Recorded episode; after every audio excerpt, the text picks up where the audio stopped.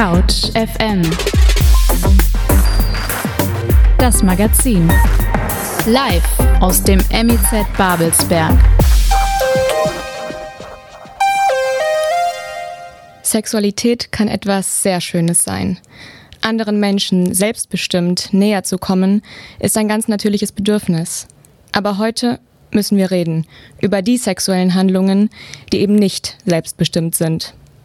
Hier ist Mayra und ihr hört Couch FM auf der 91.0 Alex Berlin. In der nächsten Stunde geht es um sexuelle Belästigung. Wir schauen dahin, wo sie entsteht. Am Arbeitsplatz, auf der Straße, in der Beziehung. Es wird darum gehen, was wir als Betroffene und Zeugen ganz konkret tun können. Und wie einvernehmlicher Sex, wie er in Schweden im Gesetz verankert ist, ein wichtiger Schritt in die richtige Richtung sein könnte. Wir nähern uns dem Thema behutsam. Trotzdem möchte ich an dieser Stelle eine ganz klare Triggerwarnung aussprechen. Warum Triggerwarnungen so wichtig sind, erklärt uns CouchFM-Reporterin Lucia in einem ganz kurzen Infobeitrag.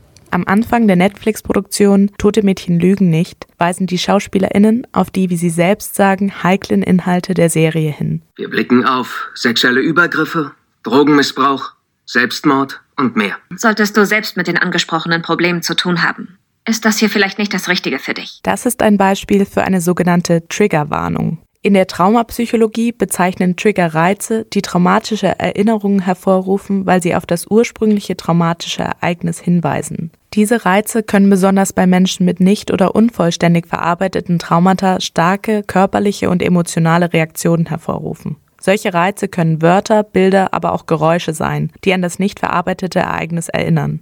Dieses Ereignis wird dann wie eine vergessene Erinnerung hervorgeholt, nur mit dem Unterschied, dass die betroffene Person noch nicht gelernt hat, mit dieser Erinnerung umzugehen. Das Ziel von Triggerwarnungen ist daher, traumatisierte Menschen vor vermeidbaren Reizen zu schützen. Wenn also beispielsweise Darstellungen sexualisierter Gewalt mit einer Triggerwarnung versehen werden, bekommen Betroffene die Möglichkeit, selbstbestimmt mit potenziell triggernden Inhalten umzugehen. So können sie sich beispielsweise entscheiden, die genannte Serie nicht anzusehen oder einen Beitrag nicht anzuhören. Falls sie sich trotzdem dazu entscheiden, hatten sie durch die Warnung aber zumindest die Chance, sich auf mögliche Trigger vorzubereiten. Und diese Chance habt ihr jetzt. Denn bevor wir ins Thema einsteigen, möchte ich euch einladen, mit mir etwas Musik zu hören. Wir steigen ein in die Sendung mit einem Song, für den ich euch raten würde, das Radio noch ein bisschen lauter zu stellen. Hier kommt sie, Jamila Woods mit Giovanni.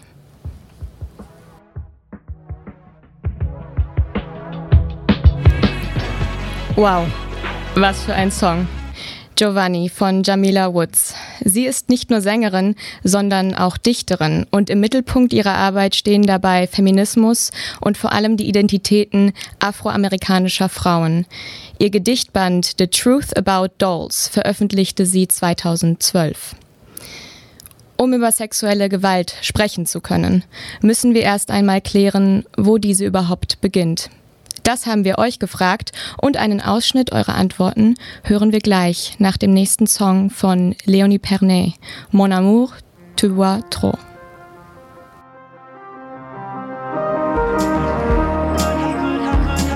Mon amour, tu bois trop. Meine Liebe, du trinkst zu viel, singt Louis Pernet.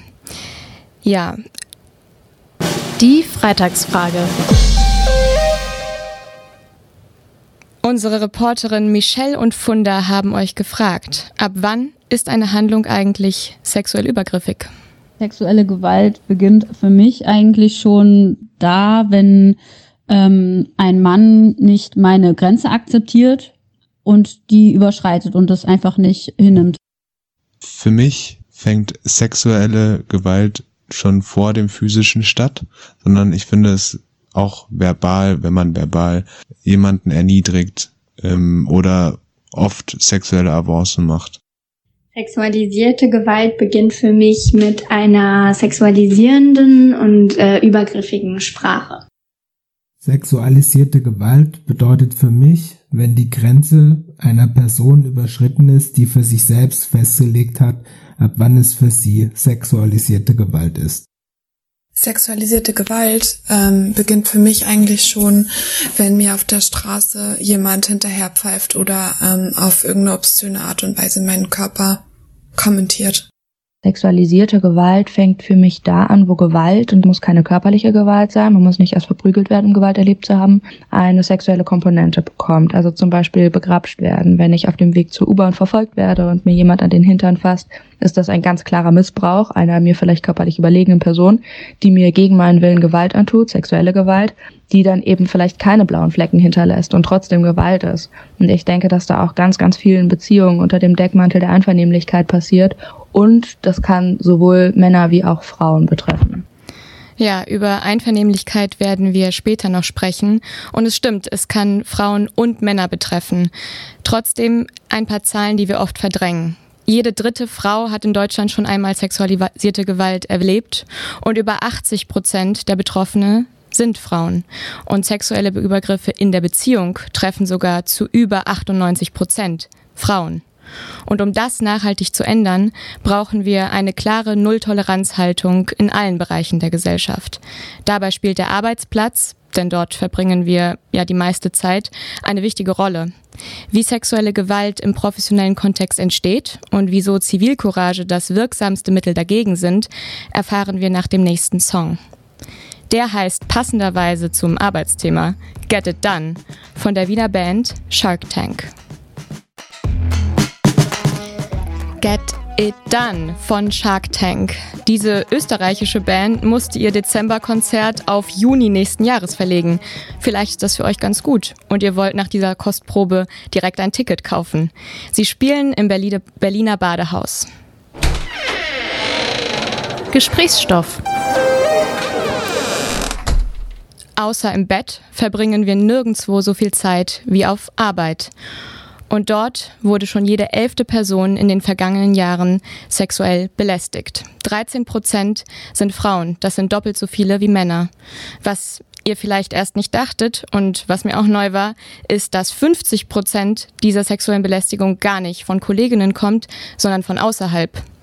19 Prozent der Fälle gehen von Vorgesetzten oder höher gestellten Personen aus. Unsere Redakteurin Kaya hat sich mit Jada Keskin vom Bundesverband Frauenberatungsstellen und Frauennotrufe unterhalten. Darüber, wie sexuelle Belästigung am Arbeitsplatz entsteht und was man als Betroffene oder Betroffener tun kann. Das Allgemeine Gleichbehandlungsgesetz, kurz AGG, definiert, was sexuelle Belästigung am Arbeitsplatz ist. Ich finde es sehr verwoben formuliert und daher schwer verständlich. Kurz gesagt ist jedes unerwünschte sexuell bestimmte Verhalten, das die Würde der betroffenen Person verletzt, sexuelle Belästigung. Meist denkt man dabei an ungewolltes Anfassen, doch sexuelle Belästigung beginnt schon viel früher. Jada Keskin vom Bundesverband Frauenberatungsstellen und Frauennotrufe hat einmal zusammengefasst, was alles dazugehört.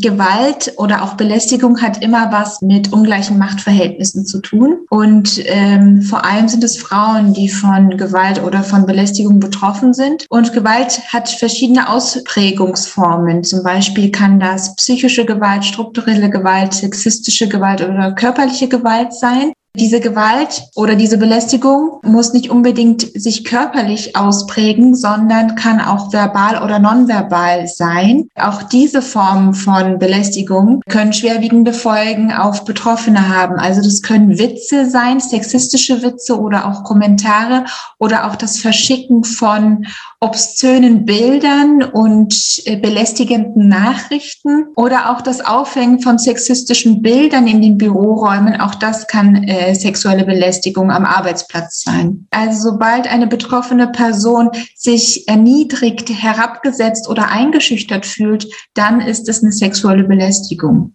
Lassen sich denn Unterschiede in der Häufigkeit sexueller Belästigung erkennen, je nach Branche? Ja, also wo die sexuelle Belästigung besonders häufig vorkommt, ist auf jeden Fall in den Berufsfeldern des Gesundheits- und Sozialwesens und auch in der Kunst- und Kulturbranche. Aber sexuelle Belästigung kann tatsächlich in jedem Arbeitsfeld sich abspielen. Warum gibt es Unterschiede? Also in Arbeitsfeldern, wo die Hierarchisierung total äh, ausgeprägt ist, zum Beispiel in den Krankenhäusern, besteht ja ein sehr stark hierarchisches Arbeitsverhältnis und in solchen Unternehmen kommt es vermehrt zu sexuellen Belästigungen. Belästigungen werden oft als Mittel genutzt, um Machtpositionen zu stärken und äh, die Betroffenen innerhalb einer betrieblichen Hierarchie äh, an ihren Platz zu verweisen. Man muss von einer hohen Dunkelziffer ausgehen, weil nicht alles gemeldet wird und an die Oberfläche kommt. Warum kann man trotzdem davon ausgehen, dass es sich um ein strukturelles Problem handelt? Es ist auf jeden Fall ein strukturelles Problem, weil wir in, in Ungleichheiten leben. Wir leben in patriarchalen Verhältnissen. Die Schuld an dieser an dieser Belästigung liegt auf gar keinen Fall bei der Betroffenen selbst. Oft ist dieses Thema total schambesetzt und die Betroffene denkt, oh, das war meine Schuld. Und oft sind Betroffenen auch verunsichert. Sie denken, ähm, dass das vielleicht auch gar nicht so gestimmt hat mit diesem Verhalten. Sie werden verunsichert durch Kolleginnen mit Kommentaren wie war doch nicht so gemeint. Und da ist es wichtig, dass die Betroffenen äh, ihrem eigenen Gefühl äh, vertrauen wenn ich sexuelle Belästigung an meinem Arbeitsplatz erfahre oder Zeugin werde, was kann ich tun und an wen kann ich mich wenden?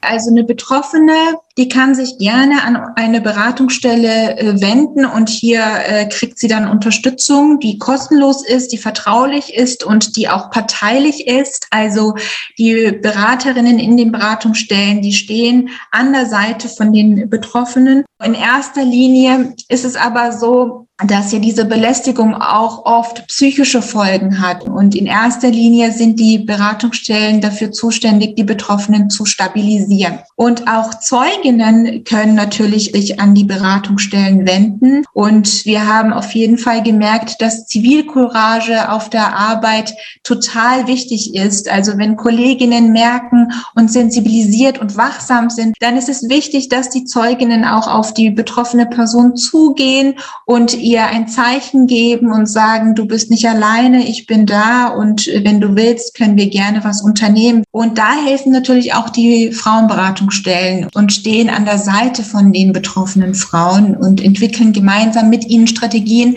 was sie in der Situation tun können. Der Bundesverband hat auch eine Art Datenbank online auf ihrer Webseite. Dort kann man Beratungsangebote und Beratungsstellen in der Nähe finden. Die Webseite heißt frauengegengewalt.de. Menschen, die in ihrem Beruf ihren Körper in den Mittelpunkt stellen, weil er ihr Ausdrucksmittel ist, diese werden überdurchschnittlich häufig sexualisiert. Die Varieté-Artistin Gwenadou Schröckelöck war bei uns zu Gast und hat von ihren Erfahrungen berichtet. Das Interview führte Frieda und ihr könnt es euch auf unserer Webseite anhören oder einfach nächsten Donnerstag um 17 Uhr wieder einschalten, hier auf der 91.0 bei Alex Berlin. Und ich würde sagen, es ist wieder Zeit für ein bisschen Musik. Die nächste Band kommt aus London. Sie heißt KVB und es ist ein Duo. Hier kommt ihr Song Unbound.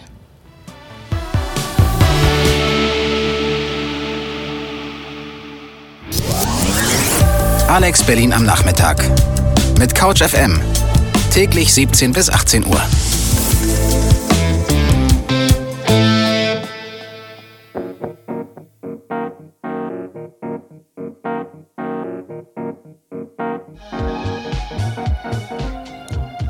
Finding Rhythm von Neil Francis mit der Singer-Songwriterin Gray. Jordan Feller und Mark Gilfrey heißen die beiden Sänger der Band und Neil Francis ist nur ihr Künstlername. Mit dem Titel ihres kommenden Debütalbums spielen sie ein bisschen darauf an. Es heißt There is no Neil Francis. Gesprächsstoff. Wir haben eben über die Internetseite Frauen- minus gegen minus gewalt.de gesprochen. Tut mir leid, auf jeden Fall. Das ist eine Beratung. Dort findet ihr Beratungsstellen, an die ihr euch wenden könnt, wenn ihr von sexueller Gewalt betroffen seid. Aber was ist, wenn ihr ganz konkret in einer unguten Situation seid, ihr zum Beispiel nicht auf Arbeit seid, sondern draußen und es ist dunkel? Dafür gibt es eine ehrenamtlich betriebene Hotline, bei der Menschen dann anrufen können, wenn sie sich unterwegs Begleitung wünschen. Daniel Rentsch arbeitet als Telefonist dort und unsere Redakteurin Christina hat sich mit ihm darüber unterhalten, wieso ein, wie so ein Anruf abläuft und warum man keine Hemmungen haben sollte, die Nummer zu wählen. Ich führe heute ein Interview mit Daniel Rentsch vom Heimwegtelefon. Und was genau machst du jetzt beim Heimwegtelefon?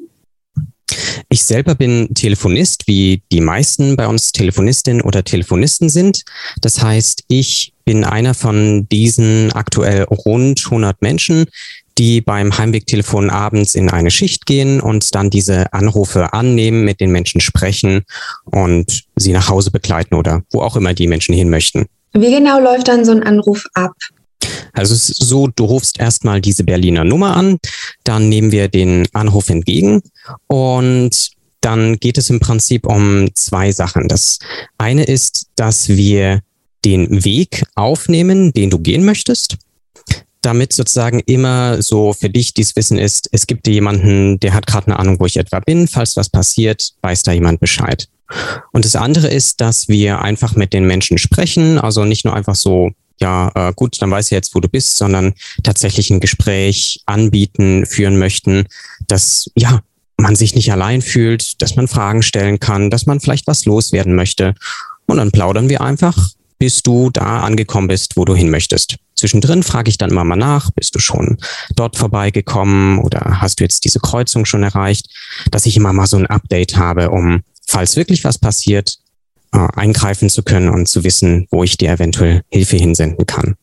Wie viele Personen äh, sind denn pro Schicht bei euch aktiv? Also ich hatte nämlich äh, mhm. gelesen, dass ihr, dass die Anrufe über so eine Callcenter-Software organisiert genau. werden. Und meine erste Assoziation mit Callcenter ist Warteschleife. Ja, also tatsächlich landest du auch im äh, allerersten Moment kurz in einer Warteschleife. Da ist allerdings letztlich nur die Auswahlmöglichkeit, äh, möchtest du allgemeine Informationen oder möchtest du wirklich begleitet werden, weil einfach viele Leute anrufen, um das mal sozusagen auszuprobieren, weil sie gar nicht sich vorstellen können, vielleicht, dass es sowas gibt.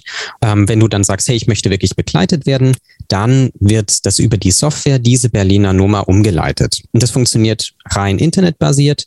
Das heißt, unsere TelefonistInnen sind wirklich über ganz Deutschland und sogar Österreich verteilt. Und wir sitzen nicht in irgendeinem riesigen Callcenter oder so, sondern wir sitzen tatsächlich bei uns zu Hause und können dann dort über unseren Computer, über unseren Login die Anrufe entgegennehmen es gibt natürlich eine gewisse Hemmschwelle bei uns anzurufen. Das kann ich vollkommen verstehen, denn in den meisten Momenten, in denen die Menschen bei uns anrufen, befinden sie sich ja schon emotional in einer, sag ich mal, mehr oder weniger angespannten Lage.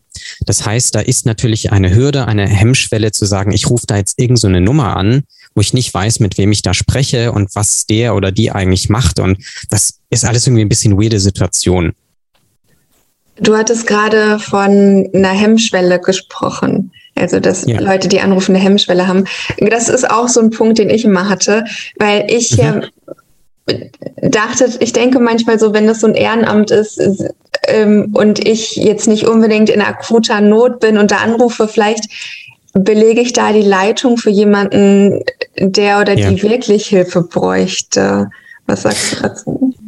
Also, das hören wir natürlich öfters es ist vollkommen in Ordnung, egal wie kurz oder lang dein Weg ist. Ich begleite dich, egal ob du nur von der Straßenbahnhaltestelle über die Straße gehen musst oder ob du nur zum Auto zu deinem Parkplatz möchtest oder ob du gerade von der Party kommst und über die nächsten drei Dörfer nach Hause musst. Wir begleiten dich und du musst kein schlechtes Gewissen haben. Und du musst auch nicht irgendwie, ich sage es immer, du musst nicht kurz vom Herzinfarkt sein, um bei uns anzurufen. Also musst dich nicht in einer Notsituation befinden, sondern einfach, hey, du fühlst dich nicht wirklich wohl, ruf einfach an, überhaupt kein Problem. Also du musst dir nie Sorgen machen, dass du gerade nicht wichtig genug bist.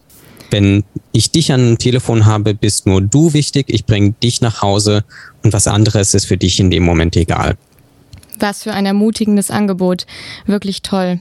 Die Nummer, auf der, der ihr anrufen könnt, ist die 030 120 741 82. Und das alles und auch die Öffnungszeiten könnt ihr auch nochmal online nachlesen unter heimwegtelefon.net. Unsere Redakteurin Christina, die ihr gerade gehört habt, hat sich noch eingehender mit einer ganz bestimmten Art der sexuellen Belästigung auseinandergesetzt, dem Catcalling. Nicht jedermann macht es, aber jeder Frau passiert es, sagt sie ganz zu Anfang ihrer Reportage, die daraus entstanden ist. Sie heißt Catcalling is Violence. Dort spricht sie zum Beispiel mit einer Aktivistin von Catcalls of Berlin. Das ist ein Kollektiv und sie haben auch eine Instagram-Seite, wo ihr ihnen schreiben könnt, wenn ihr gecatcalled wurdet. Sie gehen dann auf die Straße und schreiben, was gesagt wurde, dort wo es passiert ist, auf dem Boden. So machen sie darauf aufmerksam und Menschen stolpern darüber und denken vielleicht nach. Die ganze Reportage, die daraus entstanden ist, findet ihr online auf dem CouchFM YouTube-Kanal und, und sie heißt Catcalling is Violence. Ähm.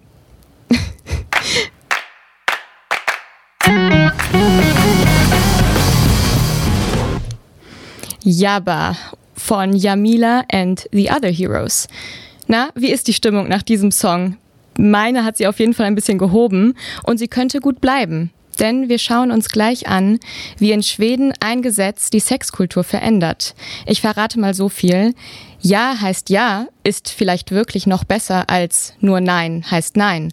Und zwar für Frauen und für Männer. Warum? Das hören wir uns nach dem nächsten Song an. Der ist wirklich sehr frisch nämlich heute erschienen. Ja, so ist das nämlich. Wir sind bei CouchFM der Musikindustrie auf den Fersen. Hier kommt Peruhu von Body Bill.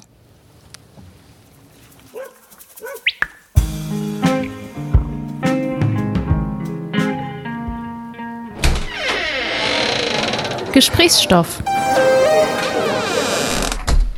Nur Ja heißt Ja. Für diesen Beitrag hat unsere Redakteurin Lena sich unter anderem mit Jorinde Wiese von der Initiative Seid laut unterhalten. Diese hat sie zusammen mit Bianca Gröbner gegründet, um Betroffenen sexualisierter Gewalt eine Stimme zu geben. Also ich kann das auch aus meiner eigenen Erfahrung bestätigen, dass ich viele Situationen in meinem Leben hatte, die ich damals nie als sexualisierte Gewalt bezeichnet hätte. Das ist Nina Fuchs. Sie ist Vorsitzende des Vereins KO Kein Opfer e.V., der sich gegen KO-Tropfen und sexualisierte Gewalt einsetzt. Aber ich bin mir sehr sicher, dass wenn die, die andere Person wüsste, wie das für mich war, dass da einige Männer ganz schön erschrocken wären. Jede dritte Frau über 15 Jahren hat in Deutschland schon einmal körperliche und/oder sexualisierte Gewalt erfahren. Die Dunkelziffer ist weitaus höher, denn nicht jede Tat wird zur Anzeige gebracht, manchmal gar nicht vom Opfer selber als Übergriff verstanden. Ein Blick auf die Gesetzeslage zeigt, dass bis 1997 in Deutschland das alte Sexualstrafrecht galt. Demzufolge konnten nur Frauen vergewaltigt werden und ausschließlich Männer vergewaltigen, und das nur, wenn es zur Penetration kam. Vergewaltigung innerhalb der Ehe war nicht strafbar und damit auch für die Gesellschaft undenkbar. Aus dem Gesetz, aus dem Sinn sozusagen. Das änderte sich vor 25 Jahren. Zudem wurde 2018 der Paragraph 177 durch den Nein heißt Nein Grundsatz verschärft. Also da hat man zum ersten Mal festgelegt, dass ein Nein tatsächlich reicht, dass man nicht mehr als betroffene Person nachweisen muss, dass man sich aktiv gegen die Vergewaltigung, gegen die sexualisierte Gewalt gewehrt hat sagt Jorinde Wiese von der Initiative Seid laut. Doch auch die Gesetzesverschärfung deckt nicht das gesamte Spektrum sexualisierter Gewalt ab. Denn die Verantwortung, sich vor Übergriffen zu schützen, liegt weiterhin auf der Opferseite. Nina Fuchs ergänzt. Man weiß aus Studien, dass ähm, 70 Prozent der Personen, die in einer Situation von einem Übergriff oder sexualisierter Gewalt sind, in eine Schockstarre verfallen. Dass diese Passivität vor Gericht als Zustimmung gewertet werden kann, Dagegen setzen Sie und Jorinde Wiese sich ein. Das Stichwort heißt Konsenskultur. Aber was genau verstehen wir unter Konsens, Jorinde? Also Konsens, äh, gerade im sexuellen Sinne, bedeutet einfach, dass beide Personen oder mehrere Personen, die miteinander Sex haben möchten, ähm, das freiwillig tun. Also es reicht nicht am Anfang zu sagen, ja, ja, ähm, sondern es muss ein aktiver und durchgängiger Konsens da sein. Und Ganz wichtig ist auch, dass gerade beim Sex, dass es einfach möglich sein muss, jederzeit, egal warum, egal wann, zu stoppen. Und wenn das nicht geht, aus Angst, aus Druck, aus was auch immer, dann ist das nicht konsensuell.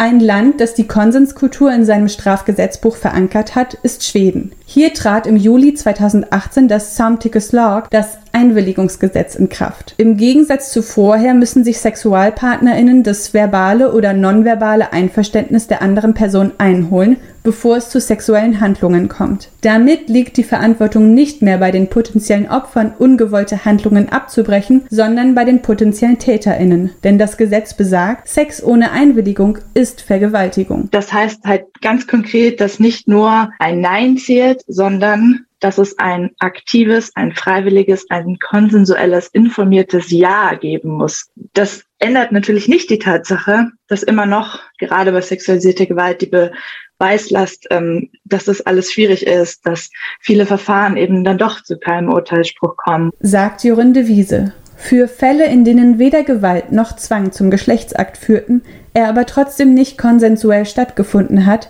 sieht nun das schwedische Recht Abstufungen vor, wie die Oaksam Waldeck die unachtsame Vergewaltigung. Sie bezichtigt TäterInnen der Fahrlässigkeit, weil sie etwa die Passivität des Gegenübers als Einwilligung werteten und kann zu einer Gefängnisstrafe führen. Soweit zur Gesetzeslage. Aber Jorinde, lassen sich in Dänemark oder Schweden schon Veränderungen auch auf der gesellschaftlichen Ebene ausmachen? Ich würde sagen, ja.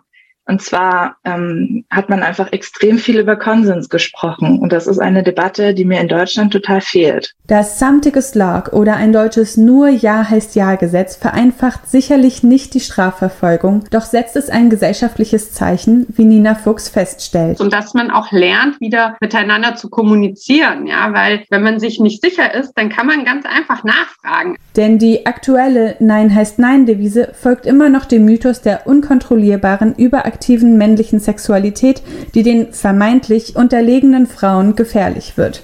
Darum verstehe ich das auch nicht, warum nicht mehr Männer auch Feministen sind, weil das auch ein ganz großes Thema ist im Feminismus, das aufzulösen, ja, und wirklich zu sagen, Männer sind einfach normale Menschen und die haben Emotionen, die haben Schwächen, die müssen kein Macker sein und die dürfen auch keinen Bock haben.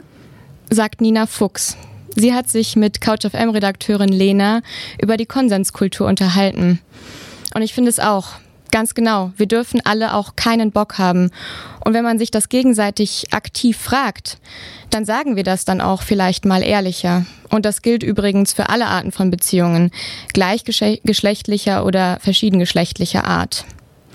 Das Samtyckeslag-Gesetz hat in Schweden wirklich vor allem zu einem Mentalitätswandel und zu einem Dialog geführt. Zu mehr Verurteilungen, die signifikant wären, kam es dadurch nicht.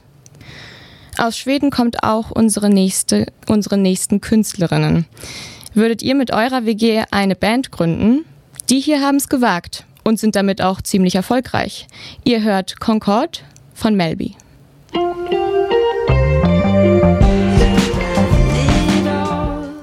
Concord von Melby. Wir schauen oft nach Skandinavien, wenn es um progressive gesellschaftliche Entwicklungen geht. Aber Schweden ist nicht das einzige Land, das sein Sexualstrafrecht abgeändert hat. Auch in Spanien heißt es künftig Ja heißt Ja. Und nur Ja heißt Ja. Und auch sonst lohnt sich ein Blick nach Spanien zu werfen, denn dort können wir sehen, dass die Zahlen, dass die Zahl der sexualisierte, sexualisierten Übergriffen an Frauen in den letzten Jahren wirklich zurückgeht. Das liegt daran, dass die Medien in Spanien schon seit Jahren Gewalt an Frauen auch genauso ansprechen. Es heißt Femizid statt Familiendrama mit tödlichem Ausgang und wenn eine Frau von ihrem Partner getötet wird. Und die Regierung hat ein Budget von einem Milliarden Euro für Prävention und Schutz von Frauen. Im Vergleich dazu, in Deutschland geben wir nur 120 Millionen Euro pro Jahr aus. Jede zweite Frau, die hier Hilfe braucht, bekommt nicht gleich einen Platz im Frauenhaus. Es liegt also nicht nur, aber wie immer auch am Geld. So, und jetzt brauchen wir wieder etwas Musik, um die Stimmung zu heben. Kennt ihr Miser Lou aus Tarantino, aus Tarantinos Film Pulp Fiction. Wenn ihr den mögt, der ist ganz ohne Gesang, aber mit umso mehr Rhythmus, dann kann euch auch dieser Song gefallen. Mit ganz viel Schlagzeug und Gitarre und ganz vielen Rhythmen aus Peru, Argentinien und der Türkei.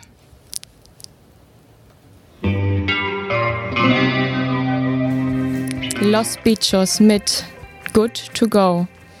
Und sind auch wir good to go? Die Stunde geht zu Ende und wenn wir uns gleich verabschieden, fragt ihr euch vielleicht, was haben wir jetzt konkret erreicht?